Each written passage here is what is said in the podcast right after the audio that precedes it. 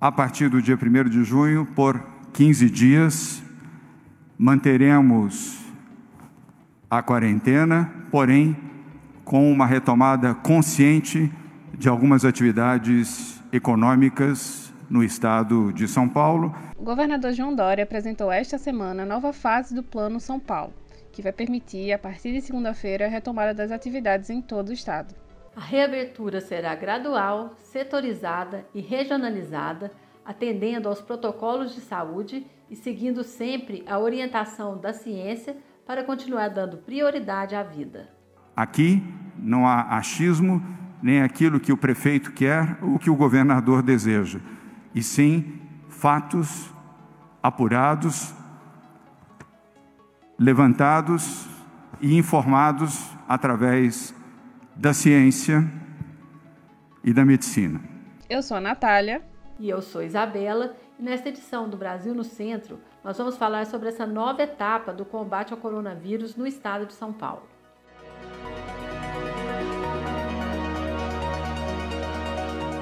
Bom, Bela, a primeira coisa que precisa ser dita sobre a retomada das atividades em São Paulo é que todo o processo seguirá sendo monitorado. A partir de 1 de junho, os índices de ocupação hospitalar e de evolução de casos é que vão dizer qual nível de restrição para a circulação em cada região do estado. São os mesmos critérios médicos e epidemiológicos utilizados até aqui para que o sistema de saúde continue em pleno funcionamento, oferecendo tratamento adequado aos pacientes com Covid-19. Vamos ouvir mais um pouco do que disse o governador João Dória no anúncio dessa nova fase do Plano São Paulo. É uma nova fase, uma nova prática que vai permitir, em alguns locais, em algumas áreas, a retomada gradual e segura de atividades. Quero alertar, no entanto, que a retomada consciente parte do princípio da colaboração de todos e da ajuda conjunta mas parte também do princípio que nós estaremos monitorando dia a dia a evolução do processo e o respeito à ciência e à medicina. Se tivermos que dar um passo atrás, se tivermos que retomar medidas que agora estaremos flexibilizando, gradual, parcialmente, de forma heterogênea, não hesitaremos em fazê-lo para proteger vidas. Repito, Bruno Covas e eu não temos compromisso com o erro, temos o compromisso com a saúde, com a vida dos brasileiros de São Paulo e com medidas corretas, certas e bem praticadas. A atitude responsável de cada pessoa será fundamental nessa etapa para o sucesso da chamada retomada consciente. O governador João Dória também deixou bastante claro que não se trata de uma abertura sem qualquer critério ou embasamento científico uma vez que a quarentena tem cumprido um importante papel de controlar a curva de contágio da Covid-19 em São Paulo. Como ele disse, o isolamento social já preservou 65 mil vidas no estado. A nova fase do Plano São Paulo não é um relaxamento aos cuidados, à vigilância e à proteção da vida, mas um monitoramento, um ajuste fino voltado para as realidades regionais. Essa fase, denominada retomada consciente, seguirá a orientação da ciência, da medicina e da saúde. E temos dados técnicos para permitir esta gradual e segura retomada. Ela será possível nas cidades que tiverem redução consistente do número de casos e tiverem também disponibilidade de leitos nos seus hospitais públicos e privados, e também estiverem obedecendo o distanciamento social nos ambientes públicos, além da disseminação e uso obrigatório de máscaras. Não vamos abrir mão de proteger os brasileiros de São Paulo. Não vamos abrir mão de salvar vidas. Mas vamos garantir tratamento correto, justo, para que a retomada consciente seja bem sucedida em todo o estado de São Paulo. É importante lembrar que o Plano São Paulo foi elaborado por um grupo que reuniu secretários de Estado de diversas áreas em sintonia com o Comitê de Contingência do Coronavírus e o Comitê Econômico. Mas como será essa retomada? Quais protocolos deverão ser cumpridos e quais critérios serão analisados para flexibilizar ou não o sistema de quarentena?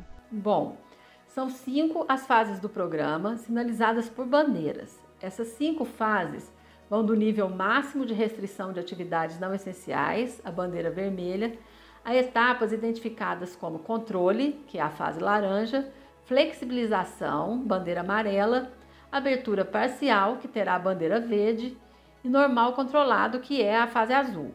O objetivo da classificação é assegurar atendimento de saúde à população e garantir a disseminação do coronavírus em níveis seguros para modular as ações de isolamento. O estado foi dividido em 17 regiões, de acordo com a abrangência dos departamentos regionais de saúde.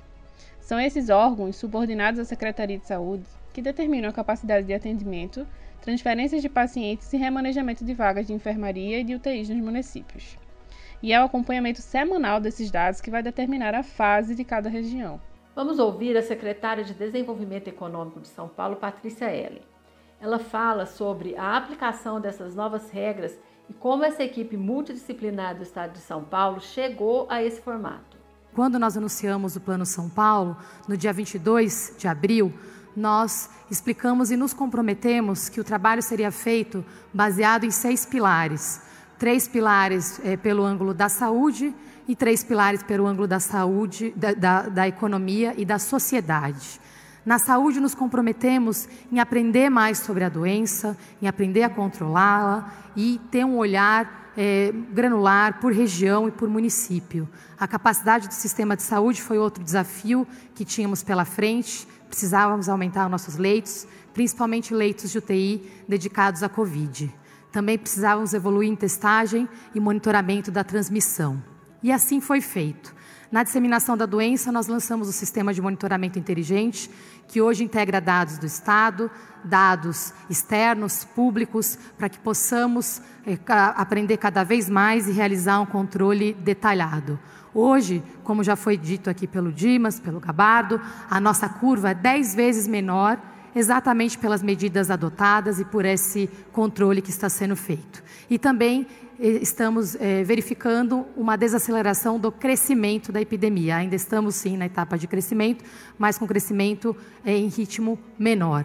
É, na capacidade do sistema de saúde, nós celebramos que dobramos a capacidade com o dobro de leitos de UTI, com respiradores, e tivemos aqui uma série de missões muito emocionantes para que esse trabalho fosse feito, né, respiradores locais, internacionais. Estamos acompanhando de perto 28 projetos de respiradores no nosso estado e no Brasil para apoiar esses projetos e que eles estejam também é, disponíveis não somente para o estado de São Paulo, mas para todo o Brasil. Nosso compromisso aqui é contribuir da melhor forma possível. Somos um país continental e o nosso trabalho, nosso compromisso é com os brasileiros e brasileiras. Na testagem, nós adicionamos quase 4 milhões de testes e, com isso, o estado de São Paulo passa a ter o número de testes a cada 100 mil habitantes em linha com referências de países desenvolvidos que estão fazendo combate ao coronavírus. No lado econômico, nos comprometemos a iniciar um diálogo intenso com, é, através de todos os secretários aqui representados, é, com os setores econômicos e associações, e fazer uma análise de vulnerabilidade econômica setorial também. Bom, com isso, nós ouvimos mais de 150 entidades de classe, 400 empresas, em 20 setores econômicos, que eram os que foram identificados como os mais vulneráveis, aqui também com o apoio da FIP, do professor Eduardo Haddad, e nós hoje temos elaborados, prontos para serem lançados, Exatamente hoje o site vai ao ar do Plano São Paulo, com 60 protocolos e mais de 500 diretrizes que servem como recomendações para os setores para que eles possam utilizar. E destacando aqui a contribuição dos prefeitos, que fizeram uma série de contribuições também de protocolos e de análise de planejamentos regionais que também foram considerados nesse trabalho. Na parte de comunicação e transparência, aqui nós gostaríamos de celebrar uma vitória que foi a adesão da população não somente ao isolamento, mas a práticas de distanciamento, de higiene e, em especial, o uso de máscaras. Hoje, nós também somos referência, e essa conquista foi feita com mais de 90% da população utilizando máscaras e 100% já dentro do transporte público. Isso é uma referência se a gente comparar com o que está acontecendo no resto do mundo também. Olha, é muito importante saber que o distanciamento social ainda é a principal recomendação para conter a disseminação do coronavírus. E mesmo com essa reabertura em São Paulo, ainda há a exigência do isolamento para idosos e pessoas do grupo de risco. Bruno Covas, o prefeito da capital paulista, trouxe dados bastante relevantes sobre essa importância do isolamento social e das medidas de cuidado com a saúde e de enfrentamento ao coronavírus. Uh, os estudos mostram que aqui na cidade de São Paulo, com a ampliação da atenção à saúde e as ações desenvolvidas para ter isolamento social, nós salvamos 30 mil vidas que teriam sido perdidas se a gente não tivesse tido a preocupação de conter a atividade econômica, isolar as pessoas e ampliar a atenção na área da saúde. De cada 10 pessoas que são atendidas na rede municipal, nove são salvas. É, alguns números importantes na ampliação da atenção à saúde. Nós são sete novos hospitais já entregues, mil e sete novos leitos de UTI, já contando os dez que foram entregues no dia de ontem no Hospital do Servidor Público Municipal. Mais de nove mil profissionais contratados na área da saúde. Já fechamos parcerias com 19 hospitais privados. A pesquisa feita pela Prefeitura de São Paulo mostra uma adesão de 96% da população utilizando máscara aqui na cidade de São Paulo. Sexta-feira, agora, a gente começa a testar todos os profissionais, sintomáticos ou não, recomendado ou não, é, da área da saúde. Nós temos 100 mil pacientes que estão sendo monitorados, mais de 3 mil ações desenvolvidas pelo pessoal da atenção básica, em especial por toda a equipe do programa de saúde da família aqui na cidade de São Paulo. E uma taxa de alta hospitalar de 89%, como eu disse, a gente salva nove de cada dez vidas aqui na cidade de São Paulo. Até agora, a cidade tem cumprido uma das premissas de todas as ações desenvolvidas, que é não deixar ninguém sem atendimento. Várias cidades muito mais ricas do que São Paulo passaram por situação do médico ter que escolher quem era atendido, quem não era atendido. E até agora a gente conseguiu dar tratamento a todos aqueles que buscaram ajuda na rede municipal. Aqui é um comparativo da quantidade eh, de mortes por semana na cidade de São Paulo, com outras grandes cidades do mundo, ah, como Nova York, Madrid, a região de Lombardia, que foi muito destacada no início da pandemia, que não conseguia controlar a quantidade de pessoas eh, que estavam sendo infectadas, e a comparação com o restante do Brasil. Esse gráfico mostra que, sem sombra de dúvida, a cidade de São Paulo é case mundial de conseguir controlar a doença, de achatar a curva, de não deixar a gente ter um pico em relação ao número de pessoas infectadas, ao número de pessoas não tratadas e o número de pessoas é, que vieram a óbito, como a gente compara nesse gráfico com outras é, cidades mundo afora.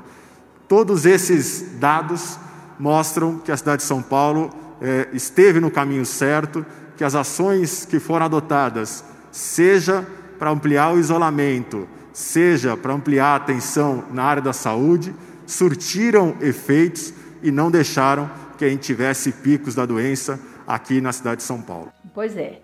Se hoje uma retomada está sendo possível em todo o estado de São Paulo, é justamente porque o regime de quarentena foi implantado desde o anúncio da primeira contaminação comunitária no Brasil, ainda em março. Quem fala com muita propriedade sobre a importância do isolamento é o ex-secretário executivo do Ministério da Saúde, João Gabardo, médico, que agora também é membro do Comitê de Saúde de São Paulo. As pessoas que dizem que as medidas que foram tomadas pelos governadores, pelos prefeitos, não surtiram efeito no achatamento da curva. Isto não é verdade e isso precisa ser contestado com muita veemência.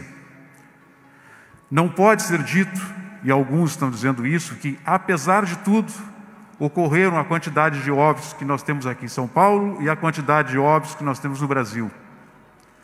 Na verdade, deveríamos dizer que, apesar de todas as medidas, este foi o número de casos, este foi o número de óbitos que ocorreram. E ele é muito menor, muito menor do que se não tivéssemos feito e se não tivéssemos tomado todas essas medidas. Se nós relativizarmos o número de casos e o número de óbitos proporcionalmente à população desses países, o Brasil tem uma situação muito melhor que todos os países europeus próximo daquilo que aconteceu na Alemanha e muito superior ao que ocorreu, muito melhor que comparado à Espanha, à França, à Itália, aos Estados Unidos. Então, esse esforço não pode ser negado. O efeito das medidas que foram tomadas foi efetivamente uma redução no número de casos e uma redução no número dos óbitos que aqui ocorreram. Em São Paulo, no início da epidemia, lá no dia 15 de março, 68% dos casos que nós tínhamos no Brasil estavam concentrados no estado de São Paulo. 68%. Houve uma redução aí pela metade do mês de abril, já estava com 39 e hoje São Paulo é responsável por 22%, pouco mais de um quinto dos casos confirmados no Brasil. Em relação aos óbitos, a mesma situação. Nós tínhamos lá no início 68% dos óbitos. Aqui em São Paulo caiu para 45 e a última, última informação que está lá, eu não consigo enxergar, 26, se não me engano. É isso? 26%. Então, esse é o trabalho e esse é o fruto desse desenvolvimento, desse esforço. Com essa afirmação contundente do Dr. João Gabado, nós encerramos mais um Brasil no Centro. Antes, não custa reforçar que a Covid-19 é uma doença grave. O coronavírus se espalha com muita velocidade e ainda não há vacina. Além disso, estamos com grande parte do sistema de saúde ocupada e o tratamento adequado é imprescindível para a sobrevivência de quem contraiu a doença. Então, se você puder, fique em casa. E se você gostou desse conteúdo e acha que ele pode ajudar no combate ao coronavírus, compartilhe com seus amigos. Até a próxima!